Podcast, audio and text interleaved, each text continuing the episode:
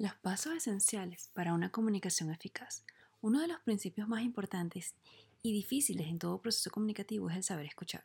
Saber escuchar se refiere a la habilidad de escuchar no solo a la persona que está expresando directamente, sino también los sentimientos, ideas o pensamientos que están detrás de lo que esta persona nos está diciendo. Para llegar a entender a alguien se precisa cierta empatía, es decir, debemos ponernos en el lugar de la otra persona tener una disposición psicológica, prepararnos interiormente para escucharle, expresar al otro lo que estamos escuchando, con comunicación verbal y no verbal, tener contacto visual, gestos, cierta inclinación del cuerpo, no distraernos, no interrumpir a la persona que habla, no juzgarle, no ofrecer ayuda o soluciones prematuras, no rechazar lo que el otro está sintiendo, por ejemplo, no te preocupes, eso no es nada, eso es muy mal decirlo. No contar tu historia cuando el otro necesita hablarte no contraargumentar. Por ejemplo, el otro dice, me siento mal y tú le respondes, y yo también. Evitar también el síndrome del experto.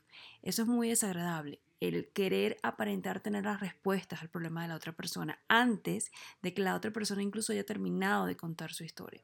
La comunicación no verbal también es un paso imprescindible. Debe ir acorde con la verbal. Decir, ya sabes que te quiero, con cara de fastidio, dejará a la otra persona muchísimo peor que si no le hubiésemos dicho nada.